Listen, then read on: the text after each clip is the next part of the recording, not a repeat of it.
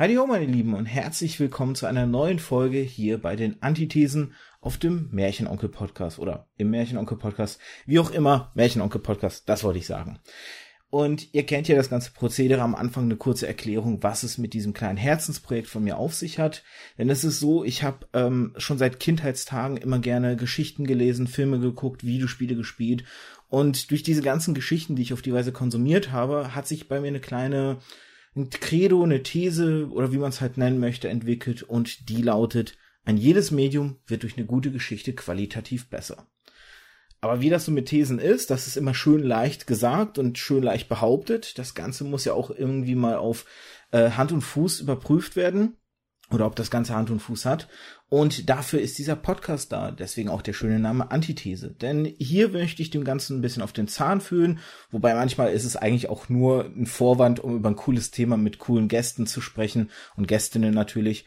Und tatsächlich habe ich heute eine ganz besondere Gästin dabei. Ähm, doch bevor ich jetzt vielleicht genauer auf sie eingehe, kurz das Thema. Es soll nämlich tatsächlich um Dokumentation, Dokumentarfilme und Dokumentation eigentlich in allen möglichen Formen gehen, denn ähm, ich hoffe, das erzähle ich jetzt richtig. Sie selbst hat einen Podcast, der dokumentarischen Wert oder, oder Elemente einer Dokumentation hat. Und zwar ist das die gute Katharina Thoms. Hallo. Servus und ich nicke. Insofern hast du alles richtig gesagt. Perfekt. Genau. Ähm, ich habe ja deinen Podcast schon erwähnt. Das ist der Podcast Mensch Mutter, ein halbes Leben in der D äh, DDR. Mit dem hast du jetzt dieses Jahr den Grimme Online Award gewonnen. Dafür nochmal herzlichen Glückwunsch an der Stelle. Vielen Dank. Und irgendwie, also eine Podcast-Serie würde ich es fast nennen, eine siebenteilige Podcast-Serie oder wird die noch fortgeführt, weil da gab es jetzt eine Zeit lang keine Folgen mehr. Nee, es ist eine abgeschlossene okay. Serie, war auch immer so gedacht. Hm. Dann habe ich das so richtig gesehen. Ansonsten bist du freie Journalistin, aktuell vor allem für den Südwestrundfunk tätig, hast aber auch 2015 zum Beispiel deinen ersten Dokumentarfilm ja gemacht, Widerstand ist Pflicht.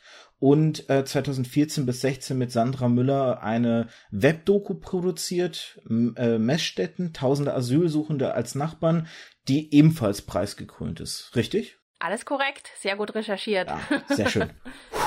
Ja, da muss man aufpassen, wenn man eine Journalistin als Gesprächspartnerin hat, die das mit dem Recherchieren ja geübter ist, da will man keine Fehler machen. An der Stelle eine kleine Ergänzung von dem Cyrus aus dem Schnitt. Ich habe nämlich äh, hinterher nach der Aufnahme festgestellt, dass ich einen wichtigen Aspekt habe vergessen habe zu erwähnen, und zwar, dass ich Katharina Thoms von podcasterin.org kenne, beziehungsweise dort ähm, halt geguckt habe, wer denn alles oder was für Frauen da sich so alles tummeln in der Podcast-Szene, mit denen ich gerne mal über ein Thema sprechen würde. Und da ist sie mir untergekommen, beziehungsweise habe ich sie entdeckt und direkt mal angefragt für die heutige Folge. Das an der Stelle nur kurz ergänzt, weil ich es vergessen habe. Und Katharina natürlich und auch ich dieses Projekt podcasterin.org so cool finden und so unterstützungswert finden, dass ich es einfach hier nochmal nachträglich erwähnen wollte. Und jetzt übergebe ich wieder dem Podcast Cyrus, der euch durch den Podcast führt.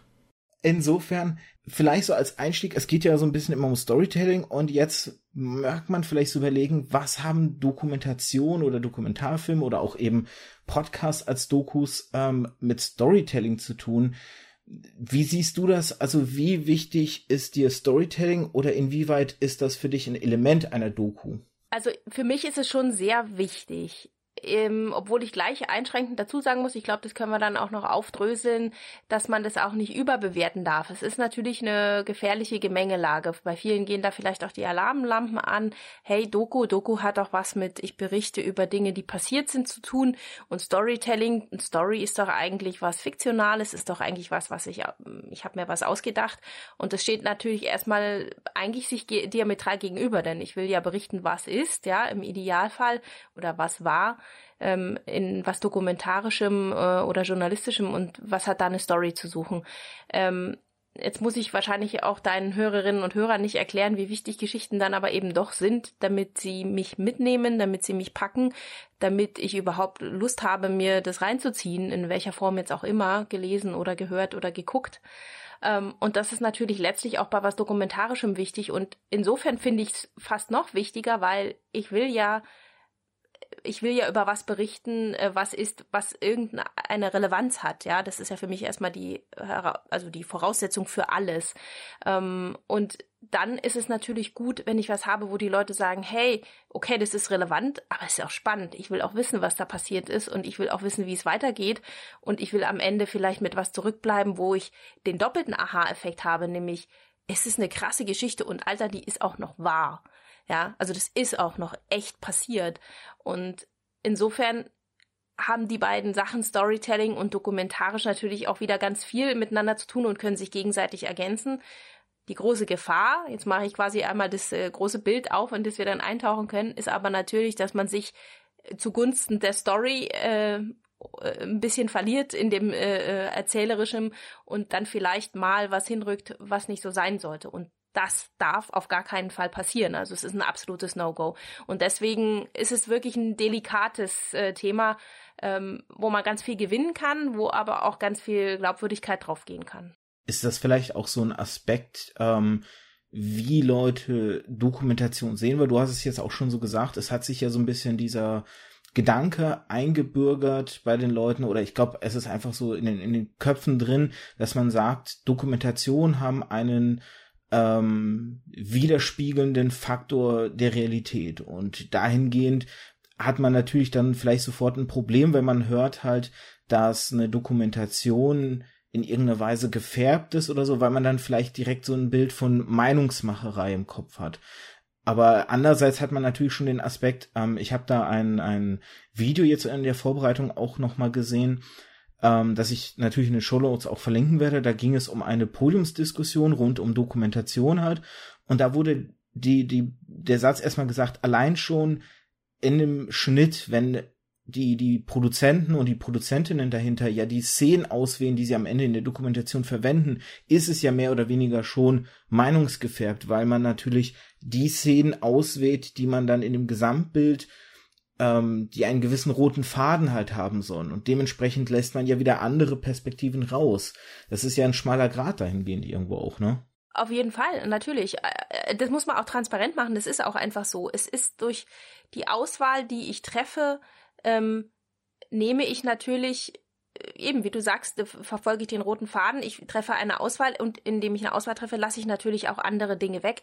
Die Frage ist, und das ist die essentielle Frage, die immer oben drüber stehen muss, verfälsche ich dadurch ein Bild oder fokussiere ich eben nur auf meine Geschichte? Also, um es konkret zu machen, ähm, was weiß ich, ich war jetzt ein ganz banales Beispiel, ja, es ist ja irgendwie im Reportagebereich oder so jetzt irgendwie das Bild, ich begleite jemanden zum Einkaufen ähm, und meine Idee ist, dass ich den durch den Alltag begleite beim Einkaufen dann gucke ich natürlich, was der macht, was der in seinen Wagen legt ähm, und äh, wie der zur Kasse geht, was er auswählt, äh, äh, was für sein Leben wichtig ist, was ihm dabei passiert. Mhm. Ich gucke nicht darauf, ähm, wer in dem Supermarkt gerade noch unterwegs ist, was die Frau hinter der Wursttheke vielleicht für eine Geschichte hat ähm, und wie die Kassiererin heute drauf ist und ähm, so ja, und wie die, wie die Leute auf dem, auf dem Parkplatz draußen irgendwie, äh, was die noch für Geschichten haben das lasse ich alles weg, weil es interessiert mich nicht, weil mein roter Faden ist der Mensch, den ich dort begleite. Jetzt ein bisschen bescheuertes Beispiel, aber nur um es ganz einfach zu machen. Ähm, so, das heißt ja aber nicht, dass ich die Unwahrheit erzähle. Mhm. Es ist ja trotzdem richtig. Ich erzähle eben nur nicht alles, weil ich kann gar nicht alles auf einmal erzählen, weil dann verliere ich mich in allem und äh, es wird nicht mehr, also es ist nicht nur nicht spannend, sondern, sondern konfus und chaotisch. Äh, damit habe ich nämlich am Ende dann auch gar nichts gewonnen, ähm, sondern ich habe ja von vornherein klar gemacht, ich will diese eine Geschichte erzählen. Und so ist es letztlich im Dokumentarischen auch. Wenn ich jetzt mal auf dieses ähm, Messstättenbeispiel, was du vorhin genannt hast, äh, diese Webdoku komme. Also es ist ein Projekt gewesen über zwei Jahre, was ich mit einer Kollegin eben gemacht habe äh, vom SWR, Sandra Müller. Und wir haben äh, damals hat in Baden-Württemberg eine große Flüchtlings Erstaufnahmestelle aufgemacht. Das war 2014, da ist also eben, da ging alles erst so richtig los, dass so viele Menschen hierher kamen. Und es war die zweite in Baden-Württemberg in einem kleinen Dorf. So, da gab es große Bedenken und so weiter und so fort. Ähm, und wir waren aber eben ganz am Anfang dabei. Und wir haben gesagt, okay, wir wollen das begleiten und wir wollen aber gucken, was macht es mit diesem Ort? Was macht es mit dem Dorf oder der Kleinstadt? Und nicht, wer sind die Menschen, die da kommen? Jetzt kann man natürlich sagen, das ist doof und das ist wichtig, das kann man bewerten, wie man will. Wir haben das aber ganz klar an den Anfang gestellt und haben gesagt, unser Interesse ist unser roter Faden. Wir wollen gucken, was macht es über einen langen Zeitraum mit der, mit so einer Stadt, wenn dort tausende Menschen aus der ganzen Welt plötzlich hinkommen. Äh, eine Kleinstadt, die sonst kaum Berührung hat mit der Außenwelt. Mhm. Somit ist klar, ich sage das deswegen, weil ähm, es insofern ein gutes Beispiel bei uns Leute äh, im Laufe der zwei, zwei, drei Jahre immer wieder herangetragen haben, ja, ihr müsst doch aber auch die Geschichte der Menschen erzählen, die da kommen, der Geflüchteten. Ähm, und wir haben gesagt, ja, diese Geschichten sind auch wichtig und die werden auch von anderen Menschen erzählt, in anderen Formen, auch im SWR, aber nicht von uns, weil wir haben gesagt, wir gucken darauf und wenn wir das wissen wollen, dann müssen wir uns darauf konzentrieren. Das floss natürlich immer mit ein, wir haben es jetzt auch nicht komplett ausgeblendet, aber der Fokus war die Menschen, die dort leben. Was macht es mit denen? Und ich kann das eben nur nachvollziehen, was mit so einer Stadt passiert, wenn ich mich eben auch darauf konzentriere. So, und das ist eigentlich ein perfektes Beispiel dafür, dass ich sage, okay, ich gucke trotzdem, dass ich hier die Wirklichkeit abbilde. Die Wahrheit erzähle ist mir fast ein bisschen zu groß ähm, als Wort, aber ich erzähle die, die Wirklichkeit, so wie sie sich uns nach langer Recherche dargestellt hat. Aber ich erzähle nicht alles. Kann ich gar nicht ich meine, dieses Fokussieren ist ja auch letztendlich, der, der Mensch kann ja auch nicht die komplette Realität um sich wahrnehmen, weil unser Gehirn selektiert ja auch in Dinge, die uns wichtig sind. Und dieses Fokussieren ist ja im Grunde dann, vielleicht jetzt überspitzt formuliert, aber fast dieselbe Technik, weil man filtert halt die Dinge aus, die eben für das, für das, worauf man sein Augenmerk legen möchte, ja gar nicht relevant sind weil die letztendlich keinen Mehrwert bieten, sage ich mal, für das Verständnis, ähm, auf jetzt zum Beispiel die Doku bezogen. Andererseits, ähm, um jetzt auch nochmal für, rein für die Diskussion halt vielleicht ein bisschen überspitzt zu formulieren, wie wichtig ist es denn eigentlich, alle Seiten zu betrachten? Weil wenn ich jetzt mal ein zwei Extrembeispiele einfach mal nenne, zum Beispiel eine Dokumentation, die sich mit Neonazis oder der AfD beschäftigen. Inwieweit ist es da wichtig, dass sie alle Seiten betrachtet auch wenn dabei dann vielleicht ähm, die Neonazis positiver wegkommen, als sie sollten. Oder ein anderes Beispiel, eine Dokumentation über einen Amoklauf, die den, den ähm, Amokläufer oder die Amokläuferin fast schon sympathisch darstellt, äh, indem sie sie als Opfer tituliert, eben durch durch die, die den, weiß ich nicht, Mobbing in der, die ja in der Schule passiert ist jetzt oder sowas und ähm, sozusagen in eine gewisse Richtung drängt, anstatt die andere Seite zu zeigen, ähm, dass vielleicht auch äh, ähm, das hätte aufgefangen werden müssen oder so. Also inwieweit ist es wichtig, alle Seiten eigentlich in so einer Dokumentation betrachten, zu, zu betrachten?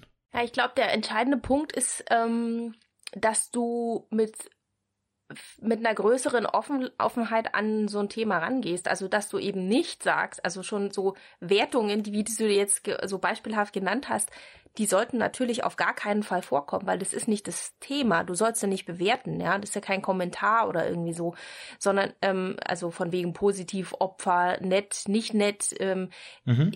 So darf ich da, so darf ich da nicht rangehen, sondern im Idealfall ähm, habe ich habe ich zwar, ähm, sage ich jetzt mal, so eine Recherche, grobe Richtung, in die ich gucke, aber ich darf natürlich meine Augen nicht verschließen vor dem, was wirklich passiert. Ich bin eigentlich so ein Fan von, ich bin eine Jägerin und Sammlerin. Ich gehe, ich gehe irgendwo hin ähm, und gucke mir an, was passiert. Also jetzt, um bei dem Messstättenbeispiel zu sein, wir haben zwar gesagt, okay, wir gucken auf die Stadt, ähm, was es mit der macht, aber wir sind nicht hingegangen und haben gesagt, okay, das ist irgendwie eine schwäbische Kleinstadt, die haben äh, einen kleinen Horizont und keine Ahnung und jetzt will ich mal sehen, was, was die mit den geflüchteten Menschen anstellt, sondern ich habe geguckt, okay, es ist eine kleine Stadt, ich kenne die nicht, jetzt lernen wir die mal kennen, wie sind die Leute drauf? Oh, die sind ja ganz unterschiedlich drauf.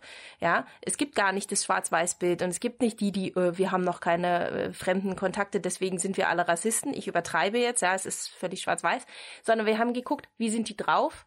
Wie verändern die sich?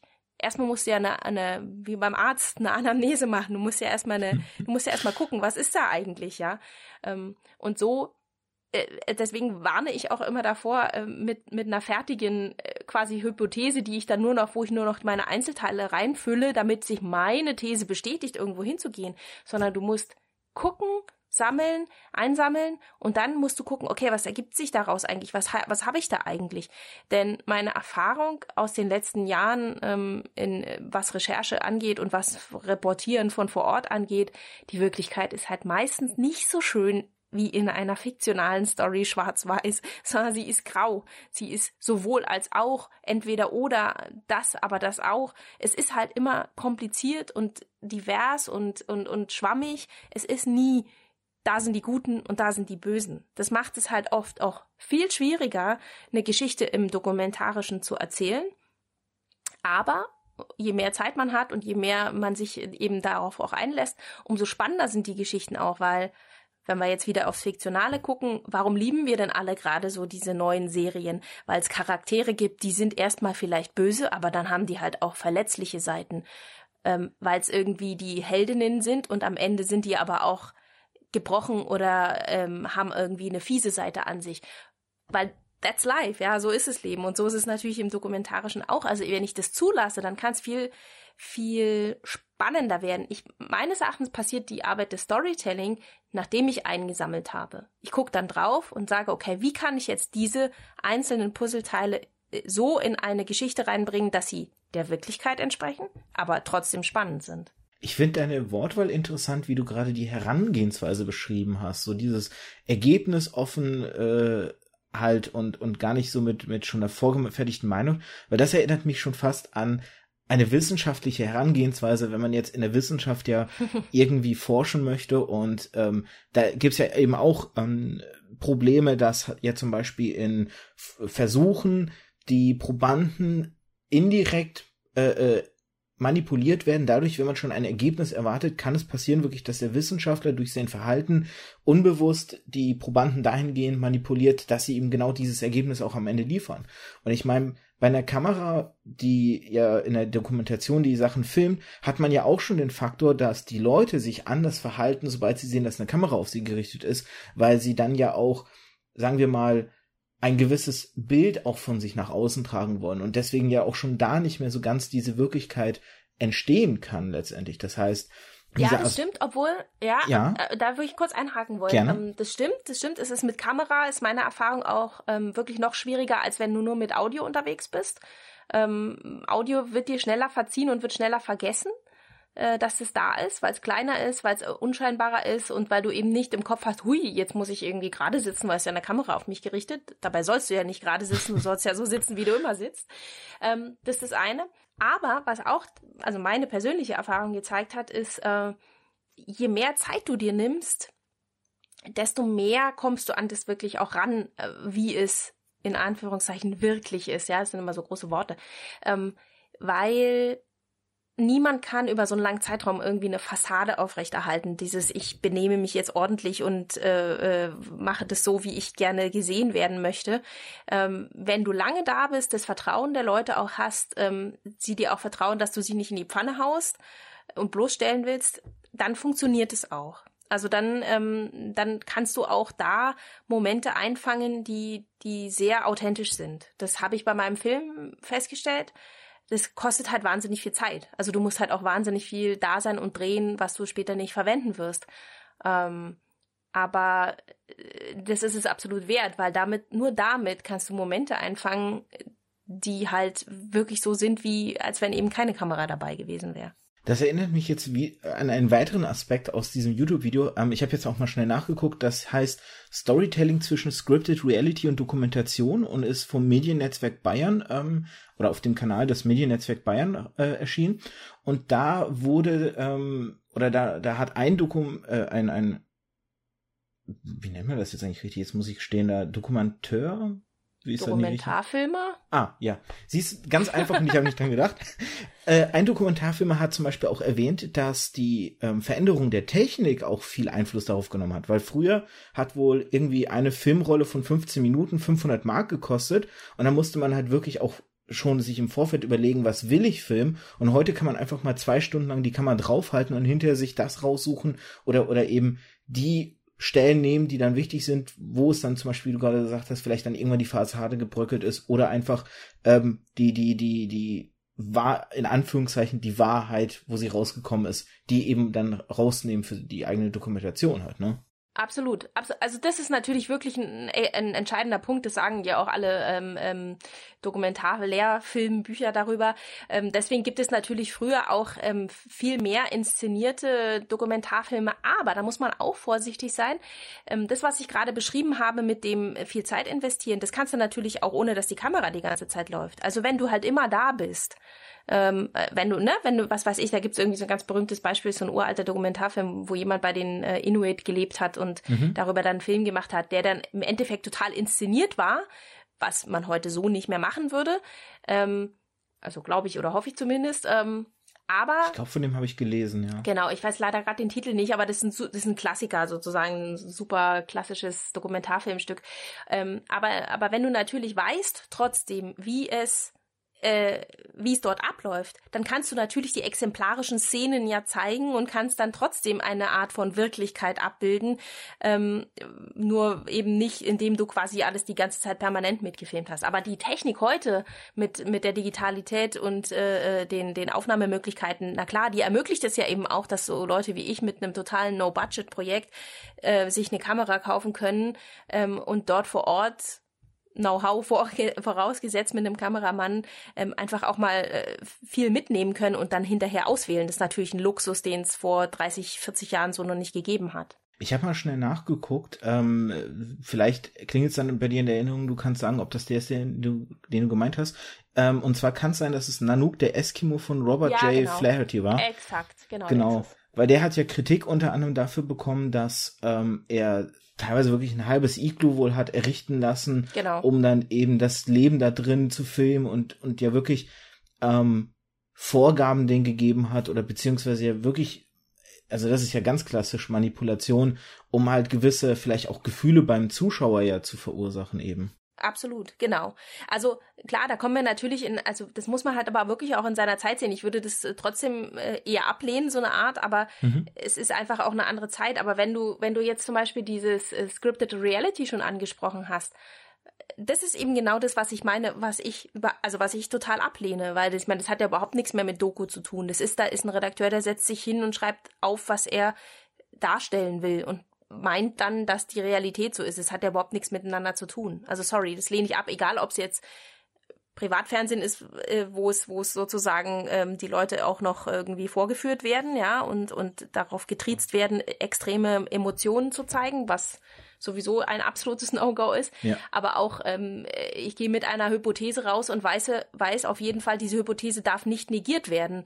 Ähm, also ich kann ja durchaus eine These haben, mit der ich rausgehe. Und wenn, dann muss ich aber so offen sein zu sagen, okay, scheiße, das stimmt halt einfach nicht. Es ist wie, wenn du vorhin das Beispiel schon genannt hast, wie in der wissenschaftlichen Arbeit auch ich bin ja eher eine Geisteswissenschaftlerin, deswegen komme ich nicht mit dem Labor.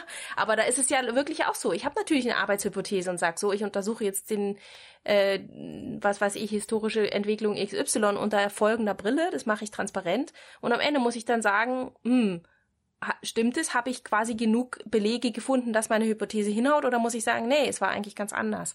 Diese Offenheit muss immer da sein, sonst kannst du es gleich sein lassen bevor ich jetzt noch direkt den Fall mit den Scripted Realities aufnehme, will ich noch mal kurz einen Draht zurückschlagen äh, und noch eine andere sehr berühmte Doku da an der Stelle erwähnen, und zwar Die Wüste lebt von Disney, die unter anderem, glaube ich, sogar einen Oscar gewonnen hat, wo es wirklich ja auch so war, dass Tiere manipuliert wurden, äh, bestimmte Handlungen halt durchzuführen und ähm, ich glaube nicht direkt in dieser Dokumentation, aber eben in einer anderen Tierdokumentation durch das manipulative Handeln der Dokumentarfilmer und Filmerinnen ähm, diese, diese, diese Modern Myth, sage ich jetzt mal, entstanden ist, dass Lemminge alle Selbstmord betreiben und sich selber ständig umbringen, weil das halt eben so dargestellt wurde in dieser Doku, weil die Tiere dahingehend manipuliert wurden. Und bis heute hält sich ja dieser Mythos, obwohl das immer wieder nachgewiesen wurde, dass Lemminge nicht einen Massenselbstmord begehen, dass das ja sogar in popkulturellen Bereichen halt zu finden ist. Joscha Sauer hat ja mit seinen nicht lustig Comics ganz klar die Lemminge, die ja, wo ja immer wieder die Panels sind, wie sie dann irgendwelche Selbstmordabsichten haben. Mhm. Und das ist halt, zeigt ja auch, wie krass es teilweise hingehen kann, wenn solche manipulativen Maßnahmen getroffen werden.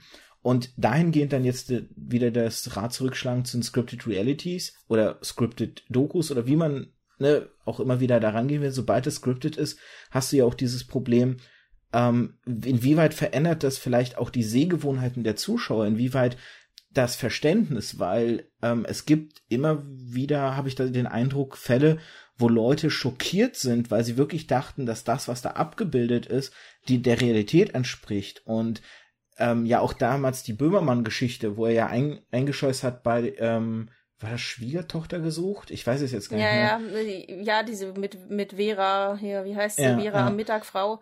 Vera ja, genau, das ist ein exakt, also es ist ein sehr geiles Beispiel, um zu zeigen, wie, sorry, jetzt muss ich echt das Wort sagen, wie pervers das inzwischen eigentlich geworden ist in diesem Business, ja. Ähm, ja, also ich, aber also ja, absolut. Das ist schlimm. Das ist halt auch, ähm, es ist auch gefährlich, weil tatsächlich, man mag es eben nicht, nicht glauben, aber ich glaube tatsächlich viele Leute das für bare Münze nehmen und sagen, naja, sind wir mal ehrlich, was wird da, was passiert da? Es bestätigen sich Klischees, die man ohnehin schon hat, Vorurteile, ähm, sagen, guck mal, so sind die, ja, äh, ist ja klar, irgendwie, oh Gott, man, man schämt sich so ein bisschen fremd, man hat so ein bisschen den Voyeurismus-Aspekt, ähm, und irgendwie meinen alle immer, dass ja alle irgendwie wissen, dass es nicht echt ist, aber es kommt trotzdem so rüber und trotzdem bleibt es so hängen. Trotzdem setzt sich das im Kopf so fest. Davon bin ich überzeugt. Also auch, äh, keine Ahnung, Leute, die es also wirklich besser wissen könnten, ähm, da bleibt was hängen, da bin ich sicher, weil es eben auf so einem dokumentarischen Ticket fährt, ja. Ähm, und deswegen halte ich das für total, es ist einfach gefährlich, weil, weil du damit, ja, du manipulierst, so wie du es ja schon gesagt hast. Nichtsdestotrotz wär, würde ich da nochmal einen ganz, ganz fetten Unterscheidungsstrich machen zu dem, was ich normalerweise im äh, Fernsehen, es sind auch nochmal zwei Sachen, Dokumentation im Fernsehen und Dokumentarfilm im Kino, das ist auch nochmal was anderes. Mhm. Aber ähm, Stimmt. Wie, wie da Dinge passieren. Aber äh, wir sind in einer Zeit, wo man, hoffe ich doch, sehr, sehr sensibilisiert ist, ähm, was jetzt ernsthafte Dokumentationen angeht, ähm, wie man eben mit der Realität umzugehen hat. Ich hoffe, dass das also wirklich sich auch alle Macherinnen und Macher hinter die Ohren schreiben, wie gefährlich das ist, weil wenn es aufkommt, wenn es ähm, publik wird, ist der Vertrauensverlust so enorm und der Glaubwürdigkeitsverlust. Das können wir uns eigentlich überhaupt nicht mehr leisten in der Branche, ja. Ähm, es ist sowieso schon so viel Misstrauen da.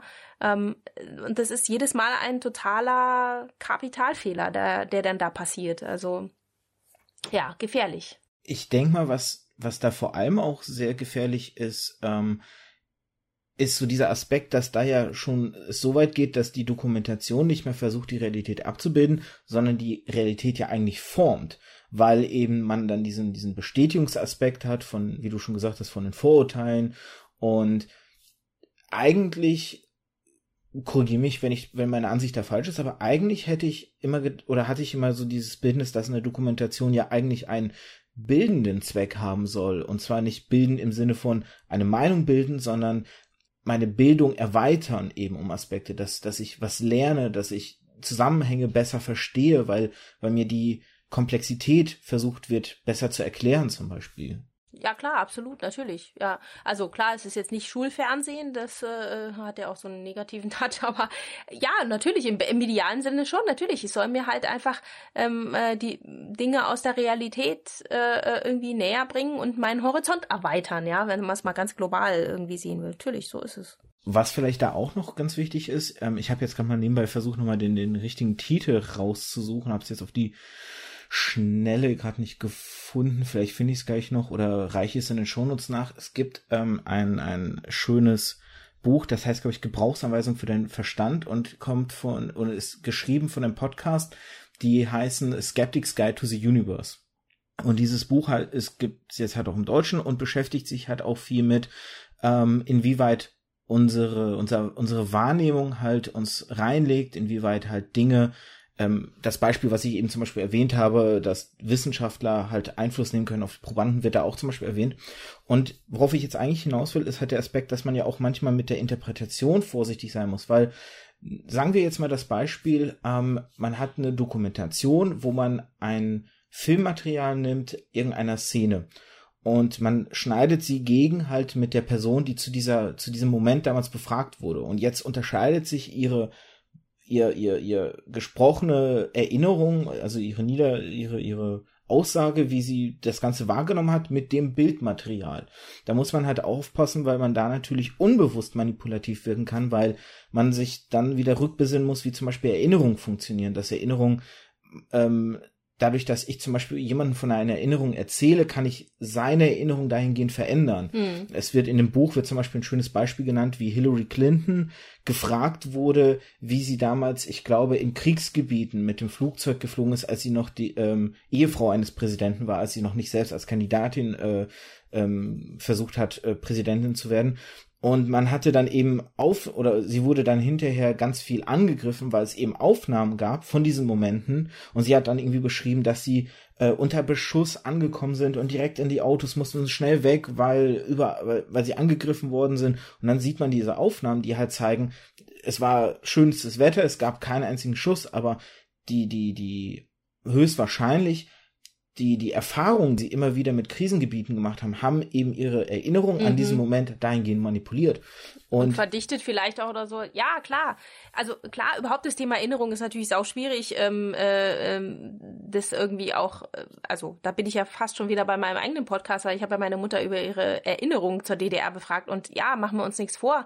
Ähm, das ist natürlich, äh, es ist natürlich nicht die eins zu eins ich springe zurück ins Jahr 1961 und weiß genau, wie, wann, was war. Natürlich ist es nicht so, sondern, das wissen wir von uns ja selber, es sind in der Erinnerung bestimmte Dinge festgesetzt, die irgendwie wichtig für uns waren, die wir auch immer wieder erzählt haben und wo sich ja auch, das äh, merke ich auch an mir selber, so eine gewisse Meistererzählung dann irgendwann rausbildet. Irgendwann weiß man, wie man die Geschichte, diese eine Anekdote von vor 20 Jahren erzählt, weil man hat sie schon mal mehrmals erzählt und die funktioniert so gut. Das heißt nicht, dass die dann falsch ist, aber es ist natürlich auch eine Version der Wirklichkeit, nämlich meine Version der Wirklichkeit. So ist es. So war es sicherlich auch bei meiner Mutter, ähm, die ich befragt habe, wo ich dann aber an so ähm, bestimmten Punkten, wo ich wusste, da geht's jetzt wirklich um richtig, also um, um, um wichtige Fakten, war es so oder nicht, aber auch nochmal gegen recherchiert habe. Kann es, kann es so gewesen sein? Äh, wie war die Situation in der Gesamt-DDR in der Zeit? Passt es überhaupt und so? Aber natürlich ist es ein Blick, ein persönlicher äh, in die Zeit der DDR, nämlich der meiner Mutter. Und das ist ja auch total okay, weil, hallo, das steht oben drüber. Also deswegen erzähle ich ja keinen Quatsch, hm. sondern sie erzählt es so, wie sie es erinnert. Ja. Ähm, jetzt warte mal, irgendwas wollte ich gerade noch, das ist mir dazu eingefallen. Ähm, ah ja, genau. Wenn wir jetzt, ble bleiben wir mal äh, beim Audiodokumentarischen, ein exakt, ein, ein wirklich sehr, sehr geiles Beispiel für, für dieses Thema ist äh, der berühmt-berüchtigte Serial Podcast, den wahrscheinlich äh, viele Menschen inzwischen kennen. Aber ich finde, er stellt am Anfang ja die entscheidende Frage, und darum geht's ja in dem ganzen Podcast. Äh, also, ne, es geht ja darum, zu, herauszufinden, ähm, hat vor, keine Ahnung, neun Jahren oder so, ich weiß nicht mehr genau, wie lange es her war, ähm, hat ein junger Mann dort jemanden ermordet oder nicht? Das ist ja die Hauptfrage in diesem Podcast, äh, den die ähm, Journalistin rausfinden will. Also sitzt jemand unschuldig im Knast oder hat er tatsächlich diese Highschool- äh, ermordet oder nicht. Und sie stellt am Anfang dieses Podcasts eine Frage, nämlich, weißt du noch, was du vor sechs, sieben, acht, neun Jahren im, am so und so vielten gemacht hast? Bitte erinnere dich jetzt. Weißt du das noch? Und natürlich müssen ganz viele Leute sagen, nee, ich weiß es nicht.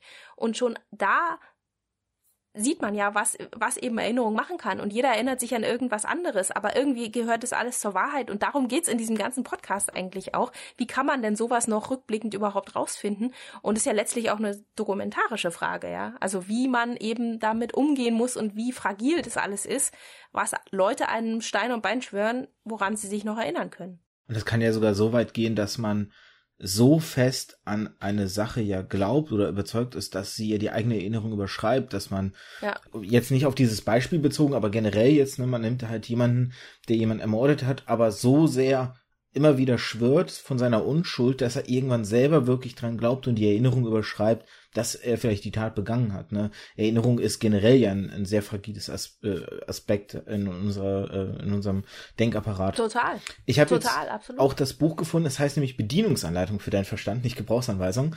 Und äh, Steven Novella ist so der der Hauptautor, wird da aufgeführt, aber eigentlich wie gesagt ist das ähm, vom Skeptics Guide to the Universe. Das sind fünf Personen, die da nämlich in diesem Podcast zusammen agieren. Steven Novella, sein Bruder Bob Novella, Santa Maria Cara oder Cara Santa Maria, ich weiß es nicht, hier ist es ein bisschen komisch aufgelistet.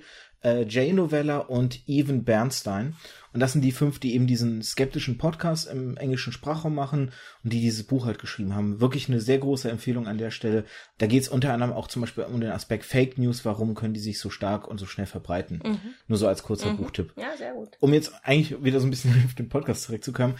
Vielleicht noch eine interessante Frage, weil du jetzt natürlich, weil wir jetzt viel auch darüber gesprochen haben, wie wichtig der richtige Umgang auch mit den Sachen ist. Weil du hast selbst ja gesagt, ne, für deinen Podcast hast du dann viel recherchiert, inwieweit können die Dinge stimmen, an die sich deine Mutter da erinnert. Und ist das vielleicht auch so ein gewisses Problem, dass vielleicht nicht ausreichend Recherche dann betrieben wird, dass die Leute sich die Dinge vielleicht dann einfach machen und dadurch eben auch wieder eine Verzerrung entstehen kann? das fände ich jetzt, also das maße ich mir nicht an, sowas zu sagen. Nee, das weiß ich nicht. Ich muss auch okay. richtig stellen, ich habe nicht, ich habe jetzt nicht jede einzelne Aussage meiner Mutter gegen recherchiert, um Gottes Willen. Also dieser Eindruck, den will ich auf gar keinen Fall entstehen lassen. Ähm, ich habe nur an bestimmten, also wirklich an neuralgischen Punkten, ja, habe ich quasi, was weiß ich, wo es um Scheidung ging, wo sie gesagt hat, das hat doch jeder gemacht so. Also jetzt, ne? ähm, habe ich halt nochmal geguckt, okay, wie waren das jetzt eigentlich wirklich mal? Weil man mhm. weiß ja schon, in der DDR haben die Leute sich früher auch mal scheiden lassen und so, aber wie waren denn die Scheidungsraten? Sowas ist zum Beispiel so so ein Beispiel. Natürlich habe ich ihre persönliche Erinnerung jetzt nicht mit der, permanent mit irgendwelchen Statistiken gegengecheckt. Ähm, Okay, nee, dann, will ich, dann, dann will ich es vielleicht anders formulieren. Ja. Weil du bist ja jetzt zum Beispiel eine Journalistin, die eben Dokumentarfilme betreibt oder auch Webdokus und sowas. Ähm, ist das vielleicht, ist denn wirklich, aber letztendlich jede Dokumentation ist die am Ende wirklich von einem Journalist oder einer Journalistin gemacht? Oder inwieweit unterliegen Dokus auch vielleicht journalistischen, ethischen Maßstäben? Und inwieweit muss man sich daran halten dann zum Beispiel? Oder sollte man sich Naja, also an der Stelle vielleicht tatsächlich dann nochmal die Unterscheidung zwischen Dokumentation ähm, und, und Dokumentarfilm. Ähm, also eine Dokumentation im Fernsehen ist ein ganz klassisches journalistisches Produkt. Ähm, das ist genau das, wie ich also wie es quasi für einen kleinen Bericht im Radio oder Fernsehen mache. Ich, ich äh, sammle halt Informationen zu einem bestimmten Thema. Ich will was über Thema XY machen. Ähm, und dann sammle ich mir die Informationen, ich suche mir einzelne Leute raus, sogenannte Protagonisten, an denen sich das gut darstellen lässt. Ähm, oft auch ähm, vielleicht dann nochmal eine Gegen, jemand, der eine Gegenposition bezieht, ähm, äh, damit es eben nicht irgendwie eine Schlagseite kriegt und damit man eben Kritik und ähm, Dinge so gegeneinander stellen kann. Und am Ende baue ich daraus eben ein, ähm, ein thematisches Gebäude. Das ist auch nicht immer so die total äh, persönliche Story oder so, muss es auch nicht sein. Ähm, so, das ist so das eine. Und das andere ist der Dokumentarfilm, der ja schon was Künstlerisches in sich hat, also schon qua Definition. Der ähm, Dokumentationen sind ja meistens auch eine Dreiviertelstunde lang oder so oder eine halbe. Dokumentarfilm ist ja eigentlich eine klassische Spielfilmlänge. Da gibt's auch sehr, sehr unterschiedliche Herangehensweisen an Dokumentarfilm. Ähm, also das, was ich jetzt vorhin so ein bisschen auch favorisiert habe, dieses Jagen und Sammeln, ist eher so dieses äh, Direct Cinema heißt es. Also das heißt, ich ich laufe die ich laufe eben die ganze Zeit mit der Kamera mit und fange alles ein und am Ende baue ich dann daraus eine Geschichte, so wie sie sich mir dargestellt hat. Ja. Ähm, aber da habe ich natürlich eine etwas größere künstlerische Freiheit. Nichtsdestotrotz, das ist jetzt meine persönliche journalistische Sicht, darf man da auch nicht die Wahrheit verzerren. Also das äh, mhm. so, das ist natürlich, das darf nie passieren. Aber ich würde sagen, im Dokumentarfilm hat man noch mehr die Freiheit einer Geschichte, einer Story und noch mehr ähm, die Möglichkeit eben, ich muss nicht immer die Gegenseite auch zur, zu Wort kommen lassen, weil ganz, was ich, weil ich klarstellen kann, ich will jetzt die Geschichte von dem und derjenigen erzählen oder von dem Ort oder von der Gemeinschaft oder whatever.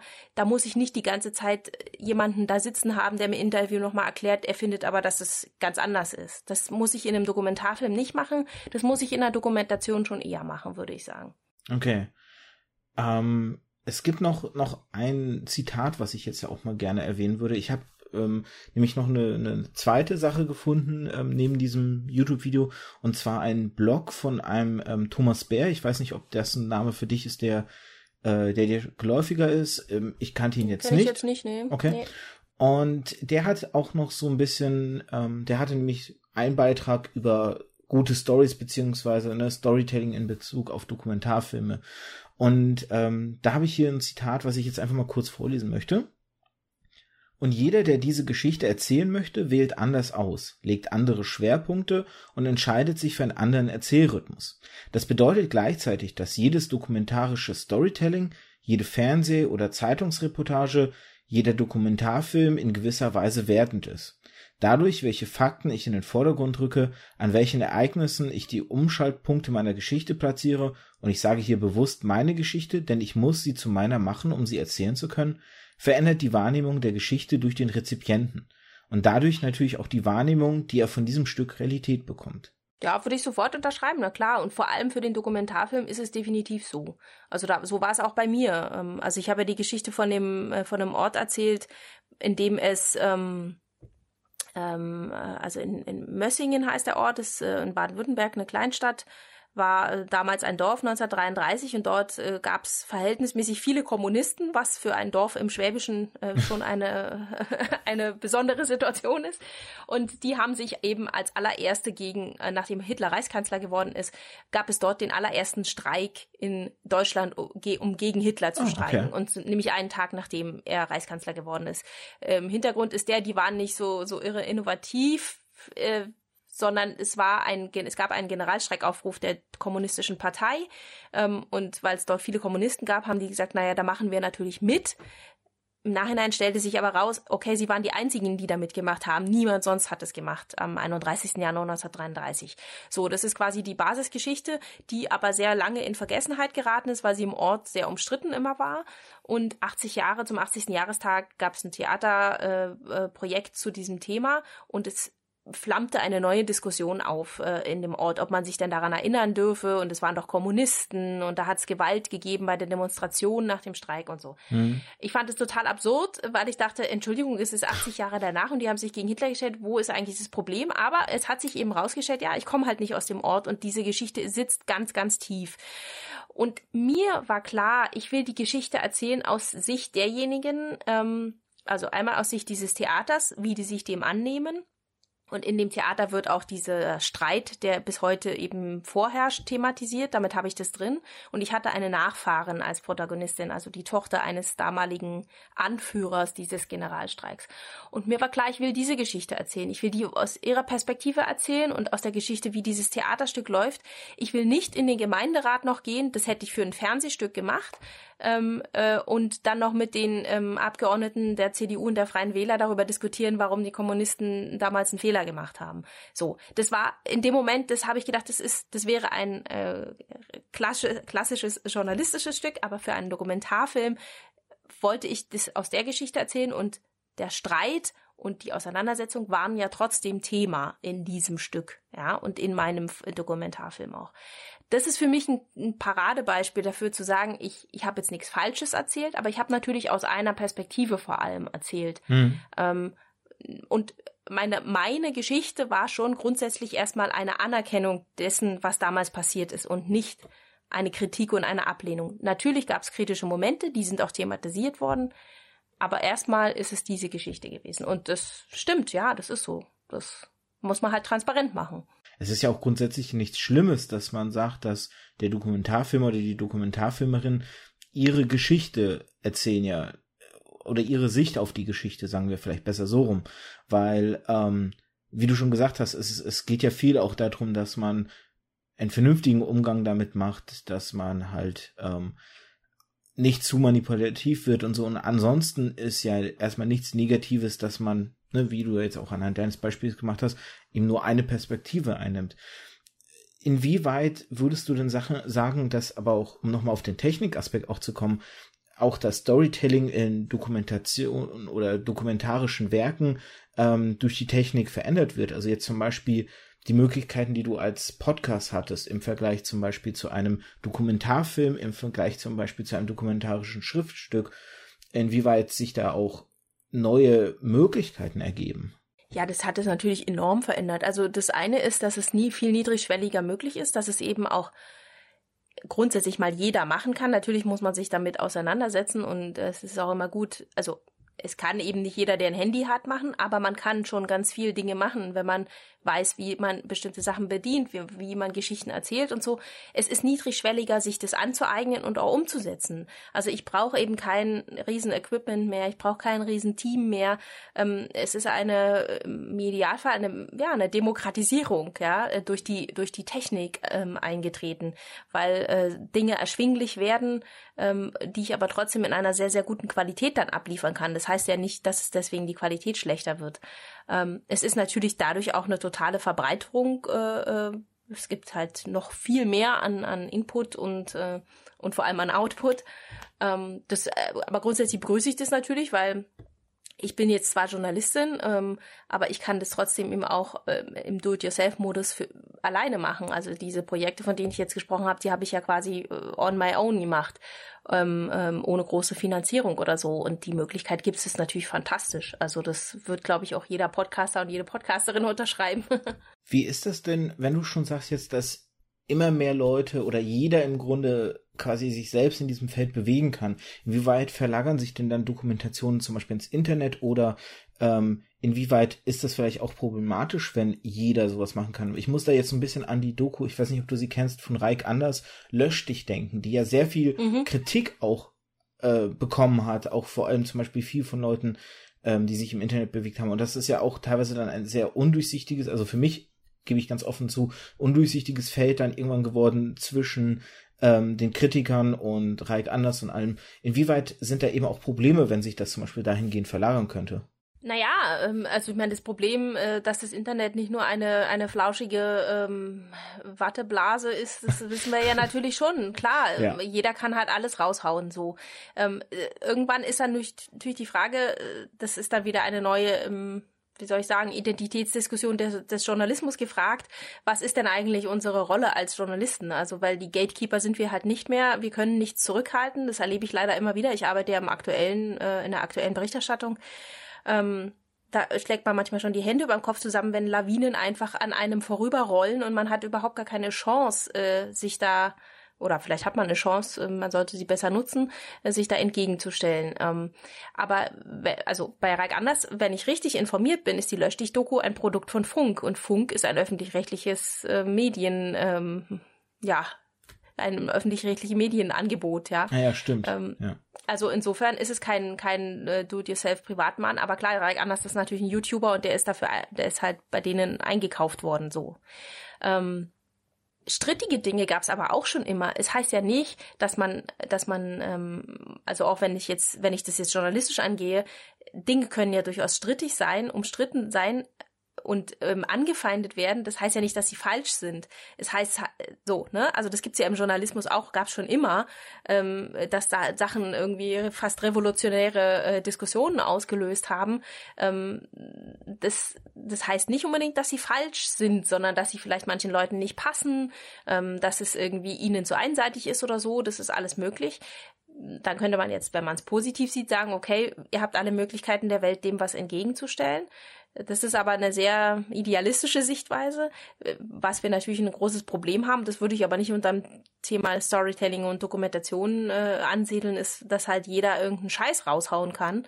Ähm, und äh, dann sind wir wieder bei diesem ganzen Fake News-Kram, äh, ja. ähm, dass das halt teilweise leider eben auch lieber das geglaubt wird, weil es irgendwie einem besser reinläuft, ja. Also letztlich glaube ich, ist es einfach, dann bin ich wieder beim Journalismus, unsere Aufgabe als Journalisten, zu sagen, hey, ähm, wir sind keine Gatekeeper, aber vielleicht sind wir diejenigen, die eine Hilfestellung bieten können, sich irgendwie in dem Dschungel zurechtzufinden oder so. Also gibt's ja auch neue, es sind ja neue Jobs eigentlich entstanden, äh, Faktenprüfer und solche Dinge. Ähm, sowas sowas hat's vor zehn Jahren nicht gegeben, hat's auch nicht gebraucht. Ja, ja, ja. Das ist aber jetzt da und wichtiger denn je. Das heißt, wenn man es vielleicht so ein bisschen unser Gespräch zusammenfassen kann, ähm, wenn man im Dokumentarischen mit Storytelling irgendwie arbeitet, ist das eine sehr große Verantwortung auch, die man da einfach auf sich nimmt, weil ähm, man sehr schnell falsche Pfade vielleicht, sage ich, ich versuche es mal so zu formulieren, gehen kann ähm, und dahingehend hab, hat dieser Thomas Bär nämlich auch äh, ein, ein Zitat, das ich jetzt vielleicht zum Abschluss einfach kurz auch nochmal vorlesen möchte, kannst du dann gern auch sagen, inwieweit du das auch so siehst oder anders siehst. Ähm, es geht hier nämlich darum, dass er eben dokumentarisches mit fiktionalem Erzählen vergleicht und eben sagt, dass die gar nicht so unterschiedlich sind. Das gleiche gilt auch für die Wirkung. Denn im Gegensatz zur fiktiven Story, die der Betrachter auch als erfunden an- und aufnimmt, wird die dokumentarische Geschichte als Teil der Realität betrachtet. Ich finde, dessen sollte man sich, vor allem als Storyteller, immer, oder ich ergänze hier Storytellerin, immer bewusst sein, denn es bedeutet eine verdammt große Verantwortung. Tja, kann man da nur 5000 Mal unterstreichen und fett anmarkern, diesen Satz. Das ist genau der Punkt. Man hat eine riesengroße Verantwortung. Ähm, und äh, das kann einem auch durchaus Bauchschmerzen bereiten. Und äh, insofern sollte man die fertige Story am Ende haben und nicht am Anfang. Auf jeden Fall. Ich glaube, ähm, an der Stelle haben wir das ziemlich, also ich, ich muss sagen, ähm, so meine Gedanken, die ich mir gemacht habe, die sind eigentlich ziemlich abgehakt. Ähm, hast du irgendwas, was du an der Stelle vielleicht noch ergänzen würdest zu dem Aspekt Storytelling in dokumentarischen Werken oder im Kontext zur Dokumentation? Nee, ich glaube, inhaltlich haben wir eigentlich ein ziemliches äh, Tour d'Horizon hier ähm, äh, absolviert. Insofern, was, wenn, was du gerne noch in die Show Notes reinpacken kannst, weil es mir echt am Herzen liegt, weil es fürs Thema Audio-Storytelling ein äh, hoffentlich bald neu, äh, das nächste Standardwerk ist es von Sven Präger. Ähm, äh, Storytelling Geschichten erzählen heißt es. Mhm. Also es geht, da geht es um Storytelling für Audio. Ähm, äh, ich habe das Buch war noch nicht draußen, aber ich hatte bei ihm äh, auch äh, Seminar äh, besucht und und mit ihm auch Kontakt. Und das ist wirklich ein Meister dessen, der einem klar machen kann, wie man sowas dann ähm, wirklich auch ganz äh, präzise aufbaut und und ähm, äh, eben macht mit dem Material, was man dann hat und wie man Geschichten dann äh, so erzählen kann, dass sie richtig und wahrhaftig sind, aber trotzdem spannend und so, dass man dranbleiben will. Also große Empfehlung. Ähm, und ansonsten denke ich, haben wir es, glaube ich, ganz gut abgegrast. Auf jeden Fall werde ich das mit reinpacken. Es klingt auch ziemlich spannend, muss ich mir mal selber dann vielleicht auch mal zulegen. Als Buchhändler hat man es da immer ganz gut, aber auch äh, andererseits immer ganz schwer, weil man sehr viel ansammelt, was man lesen möchte und dann das glaube ich dir gerne. die Stapel der Schande überall sammeln und tummeln. Sehr schön, sehr schön. Ja, also das sollte auf den Stapel oben drauf. Sven Präger Geschichten erzählen. auf jeden Fall. Vielen, vielen Dank dann an der Stelle. Ähm, ich glaube auch, das war jetzt ein sehr gutes, äh, sehr guter Abriss. Vor allem habe ich für mich auch ganz stark gemerkt, dass Storytelling eben sehr, sehr, sehr viele Parallelen ähm, im Dokumentarischen eben zum Journalisten und Wissenschaftlichen tatsächlich hat. Ne, wir haben es ja auch schon äh, eingangs erwähnt, das war mir so zum Beispiel gar nicht klar. Ich habe halt immer also mein Blick, würde ich tatsächlich sagen, hat sich ein bisschen dahingehend verändert, wie das jetzt mit, mit Dokumentation ist. Und äh, bin auch schon mal gespannt, was du in Zukunft vielleicht noch ähm, rausbringen wirst. Ne? Mensch, Mutter ist ja jetzt zu Ende. Ähm, die Filme oder den Dokumentarfilm und auch die Webdoku werden ebenfalls in den Shownotes verlinkt sein. Man kann also gespannt sein, was da vielleicht demnächst noch erscheinen wird. Ich danke auf jeden Fall, dass ich äh, hier sein durfte und mit dir sprechen durfte. War sehr, war sehr schön und spannend. Wenn ihr da draußen viel Spaß auch hattet an diesem Podcast, dann, wie gesagt, schaut euch gerne die Projekte von ähm, ähm, Katharina an. Gott, Hänger, Entschuldigung. Oder ähm, lasst einen Kommentar da. Könnt ihr gerne auf der Webseite lassen oder auf iTunes oder Spotify. Ich werde die Kommentare natürlich gerne weiterreichen, so dass dann auch Katharina mitbekommt, was euer Feedback ist, ähm, so dass man dann auch darauf antworten kann, weil ist ja klar, die schaut nicht jeden Tag in meinen Blog, äh, meine Webseite rein. Muss sie auch nicht. Dafür bin ich da zum Weiterreichen. Und ansonsten, ja, kann ich nicht viel weiter sagen, außer ich wünsche euch noch einen schönen Tag und wir verabschieden uns jetzt, oder? So machen wir das. Schönen Tag euch. Danke. Tschüss. Ciao.